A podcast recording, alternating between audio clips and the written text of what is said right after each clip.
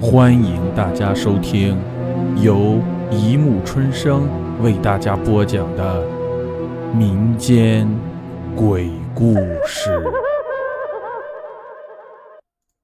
第一百六十六集：买奶粉的女鬼。王良下岗后，在新建的火车站附近开了个小卖点，卖些烟酒、糖茶等日用品。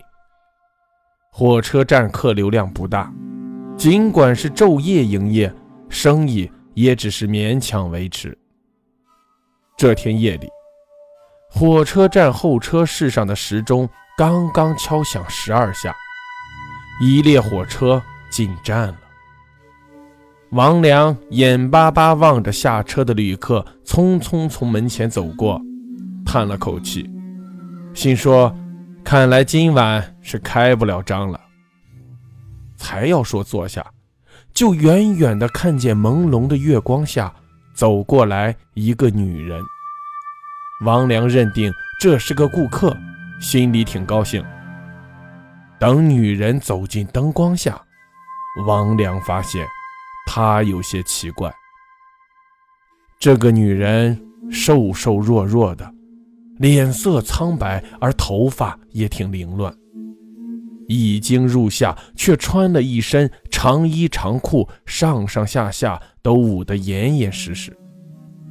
女人来到柜台前，也不抬头，垂着眼皮说：“我买一个奶瓶和五袋奶粉。”然后在柜台上放下了一张百元人民币。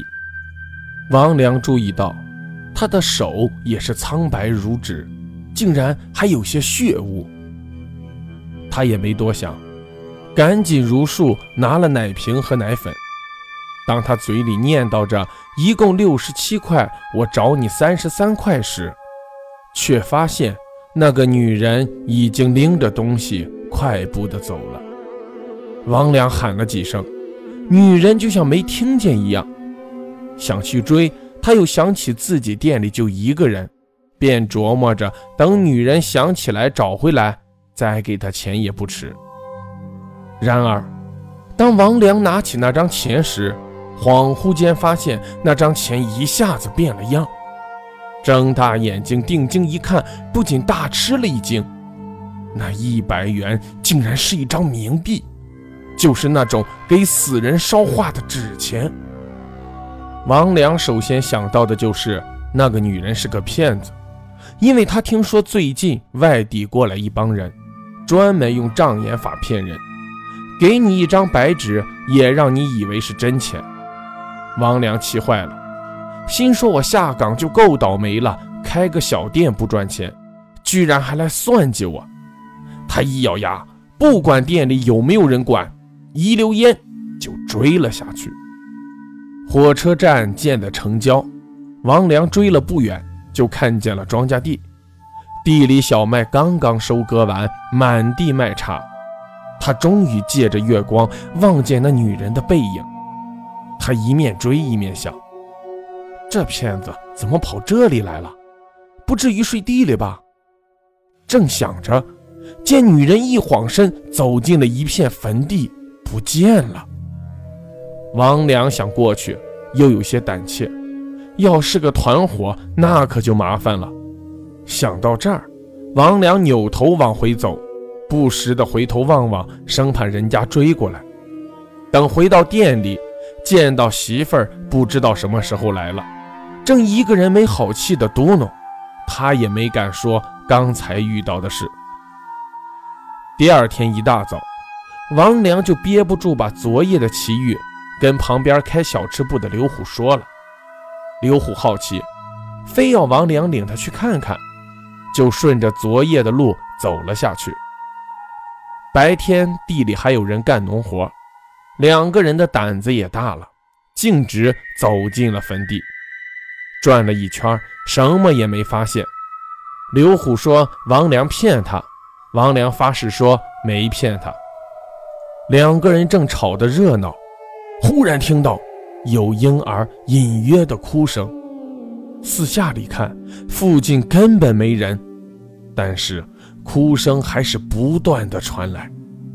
两人仔细的听，循声找去，最后惊讶的发现，婴儿的哭声竟然来自旁边的一座新坟。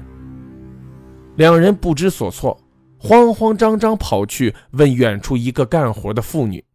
妇女听说后也跑过去看，见果然有此怪事，说这是张村张淼媳妇的。孩子没生下来，难产死的，刚埋了两天。王良、刘虎和那个妇女又急匆匆去了附近的张村。张淼一家人都还沉浸在悲伤之中，一听说此事，连忙招呼人拿着工具到了坟地，七手八脚顺着婴儿的哭声挖下去，哭声越来越大。等把棺材打开，里面的情形令全场的人都惊呆了。一具女尸旁的血污里，躺着一个手舞足蹈、大声哭啼的新生儿，嗓音已有些嘶哑。更为惊人的是，在婴儿的旁边，放的是五袋奶粉和半瓶血红色的奶水。好了，故事播讲完了，欢迎大家评论、转发、关注。谢谢收听。